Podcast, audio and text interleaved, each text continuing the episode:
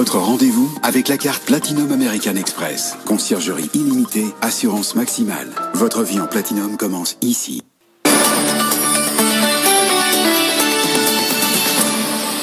Allez, pile 19h30 sur BFM Business. Rebonsoir Faiza Younsi. Bonsoir Thomas. Et à la ligne de l'actualité, Donald Trump s'est décidé, il a pris son stylo, il a signé le plan de relance que tout le monde attendait.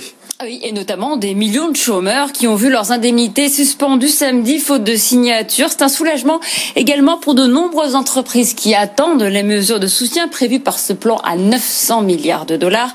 L'actuel président américain a refusé de le ratifier depuis plusieurs jours avant de céder euh, sous la pression de parlementaires de tous bords politiques. Les explications de notre correspondant à Washington, Jean-Bernard Cadier.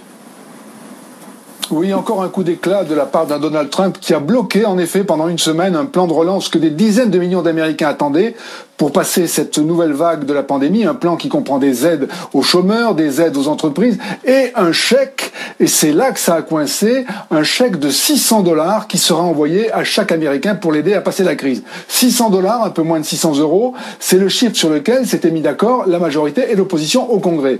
Mais pour Donald Trump, 600 dollars, ça n'était pas assez. Il veut qu'on donne un chèque de 2000 dollars à chaque Américain. Une revendication qui a surpris tout le monde, à commencer par son ministre euh, de l'économie qui avait négocié l'accord. La gauche a dit 2000 dollars, excellente idée. La droite a dit pas question, sauf qu'en principe, Donald Trump est un président de droite et son parti, les Républicains, euh, ne comprend pas pourquoi il a fait ça. D'autant qu'en refusant de signer, Donald Trump a mis le pays au bord du précipice. Plus d'argent pour les chômeurs, plus d'argent pour les vaccins plus d'argent pour l'État en général, ce qu'on appelle le shutdown. Et juste, juste au bord du précipice hier soir, il a finalement signé. Pourquoi alors ce coup de bluff qui aura duré près d'une semaine Donald Trump vraisemblablement pense à l'avenir. Il ne sait pas encore ce qu'il fera après la Maison Blanche, mais il veut que les Américains se souviennent d'une chose, lui, il a voulu leur envoyer un gros chèque et les politiciens traditionnels l'en ont empêché. Ah, Jean-Bernard Cadier, notre correspondant à Washington. En France, après six mois de baisse, le nombre de demandeurs d'emploi repart à la hausse, plus 0,9% au mois de novembre, avec euh, près de 8, 3 millions 830 000 demandeurs d'emploi en catégorie A, euh, selon les tout derniers chiffres du ministère du Travail. Mais cette hausse n'est pas significative. C'est en tout cas l'avis de Gilles Berset. Il est professeur d'économie à l'Université d'Aix-Marseille.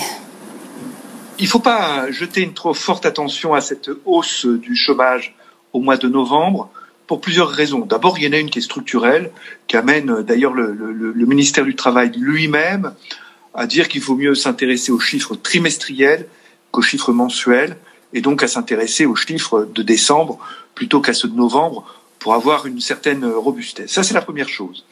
Deuxième chose, dans la période actuelle, euh, la recherche active d'emploi par les chômeurs, et cette recherche active est, nécessaire pour être considéré comme chômeur, eh bien, cette recherche active est, est, un peu, bien sûr, euh, bridée, handicapée par la situation de confinement que l'on connaît. Et donc, en France, comme d'ailleurs dans les autres pays, euh, les chiffres de chômage vont être floutés au euh, dernier trimestre de l'année. Gilles Berset, donc, qui était notre invité. Également dans l'actualité, Faiza, Bruxelles et Pékin qui s'approchent d'un accord de protection réciproque de leurs investissements. Engagés il y a sept ans, ces négociations se sont accélérées ces dernières semaines. Le texte vise notamment à garantir le respect de la propriété intellectuelle des entreprises européennes et à interdire les transferts de technologies forcés. Euh, quant à la Chine, cet accord doit lui permettre de renforcer ses relations économiques avec l'Europe. Du côté des futures relations commerciales avec le Royaume-Uni, après l'accord conclu jeudi dernier, les ambassadeurs des 27 États membres de l'Union européenne ont donné leur feu vert à son application provisoire dès le 1er janvier prochain. Les gouvernements doivent encore formellement signer les documents. Ce sera demain, puis le Parlement britannique euh, va voter mercredi prochain. La procédure s'accélère donc et c'est tant mieux car il y a urgence. En tout cas, c'est ce que nous expliquait Elvire Fabry. Elle est chercheure à l'Institut Jacques Delors. On voit bien que le problème de, l'accord qui a été euh, signé la semaine dernière, c'est quand même le très court délai qui est donné aux acteurs économiques pour se préparer maintenant aux nouveaux termes qui seront appliqués dès le 1er euh, janvier. Au-delà du rétablissement des, euh, des, frontières et des contrôles, maintenant il y a toute une série d'informations que contiennent ces plus de 1200 pages et qu'il faut que les acteurs puissent, puissent appliquer. Plus on avait une nouvelle rapide sur le vote au niveau des Européens, et, pour pouvoir donner également un signal euh, côté britannique qui doit encore voter à la Chambre des communes l'accord. Plus ça permet d'aller, de tourner la page et de se préparer maintenant aux nouvelles étapes du 1er janvier prochain. Ah, et les bourses européennes ont salué aujourd'hui cet accord entre l'Union européenne et le Royaume-Uni. À Francfort, le DAX a bondi de 1,5% et il clôture à son plus haut niveau historique. Paris termine également dans le vert ce soir, plus 1,2% à 100 588 points. L'indice a franchi la barre des 100 600 en séance. On poursuit avec ce chiffre, 610 millions d'euros. C'est la provision supplémentaire que Commerzbank va enregistrer dans ses comptes au quatrième trimestre pour son plan de suppression de postes. Cette somme va financer le départ de 2300 salariés sur 39 600. Le groupe bancaire allemand prévoit d'être dans le rouge pour cette année, une première en un peu plus de 10 ans. Et puis la course au vaccin, Pfizer, AstraZeneca nous promet finalement que son vaccin sera encore plus efficace que ceux de Pfizer et de Moderna. Le laboratoire promet en effet un vaccin qui protège à 100% des formes sévères du coronavirus. Euh, plombé par des retards dans ses essais, le vaccin du groupe pharmaceutique britannique n'en est pas moins très attendu. Euh, s'appuyant sur une technologie différente, plus ancienne que ses concurrents, il sera beaucoup plus facile à déployer. Hélène Cornet. Il est moins cher que les vaccins développés par Pfizer ou Moderna et surtout plus facile à transporter et à manipuler. Il ne nécessite pas en effet d'être conservé à très basse température, ce qui en fait un vaccin vital pour les pays chauds notamment. Le vaccin d'AstraZeneca attend encore de recevoir le feu vert des autorités de santé, mais déjà au Royaume-Uni, on espère pouvoir l'injecter dès le 4 janvier afin de pouvoir faire monter en puissance la campagne de vaccination. AstraZeneca affirme que son produit assure une protection de 100% contre les formes graves de la maladie, l'efficacité serait la même contre la nouvelle variante du coronavirus. Ce serait alors le troisième vaccin mis sur le marché, une prouesse pour le groupe pharmaceutique qui pourrait faire oublier les critiques du début. Le laboratoire a dû en effet revoir son protocole après des résultats intermédiaires mitigés, le fait d'injecter une demi-dose puis une dose complète un mois plus tard, une erreur à la base, s'est montré en effet plus efficace que deux doses complètes. 19h37 sur BFM Business, le géant chinois Alibaba n'en finit plus de chuter sur les marchés. Le titre a perdu 8% à Hong Kong aujourd'hui. Sa filiale Ant Group, qui gère notamment le service Alipay dans le collimateur de la Banque centrale chinoise, elle la somme de se recentrer sur le paiement en ligne après des années de diversification financière. À l'image de la filiale d'Alibaba, tous les géants de la tech chinoise sont dans le viseur de Pékin depuis plusieurs mois. Paul Marion.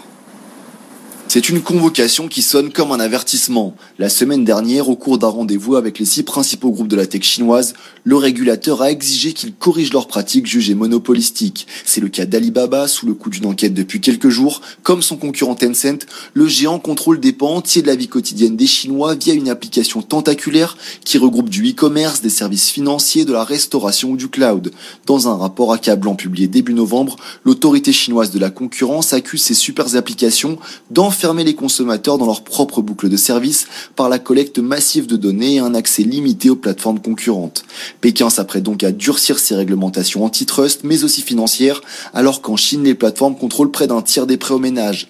La Banque centrale chinoise impose à Ant Group, fintech d'Alibaba, d'abandonner ses activités de banque et d'assurance qui comptent déjà plus d'un milliard de clients pour se recentrer sur les seuls paiements.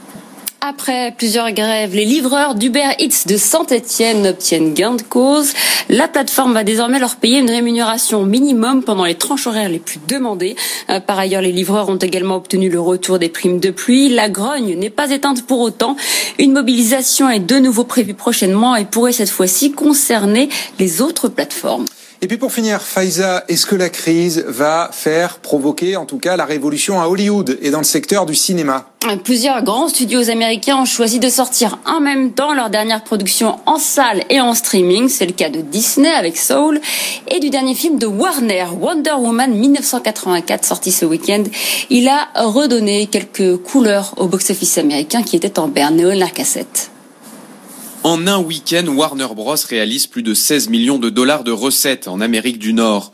Son film Wonder Woman 1984 est sorti le 25 décembre pour le box-office de Noël. Avec la pandémie de coronavirus, la somme est moins importante que les années précédentes, mais ce résultat satisfaisant est le fruit d'une stratégie payante pour le studio hollywoodien. Début décembre, il avait annoncé que l'ensemble de ses films de 2021 sortiraient en simultané en salle et sur la plateforme de streaming HBO Max. Wonder Woman fait figure d'un premier essai réussi, 200 millions de dollars de budget pour des recettes mondiales de 85 millions de dollars en quelques jours selon Comscore. Aux États-Unis, le virus a fait plus de 330 000 morts et les studios doivent s'adapter à la peur d'aller dans les salles de cinéma.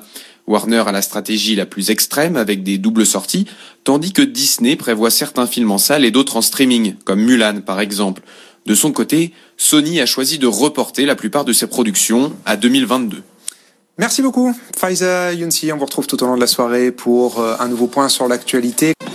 BFM Business, c'est toute l'information économique et financière gratuitement à la télévision, sur toutes les boxes Internet. Chez SFR sur le canal 31. Chez Orange sur le canal 228. Chez Bouygues Télécom sur le canal 242. Chez Free sur le canal 347. BFM Business est aussi disponible par satellite chez TNT Sat, chez Fransat en 51 et chez Canal en 171. Retrouvez toute l'actualité économique au bureau sur bfmbusiness.com, bfmbusiness.com ou en mobilité avec l'application BFM Business.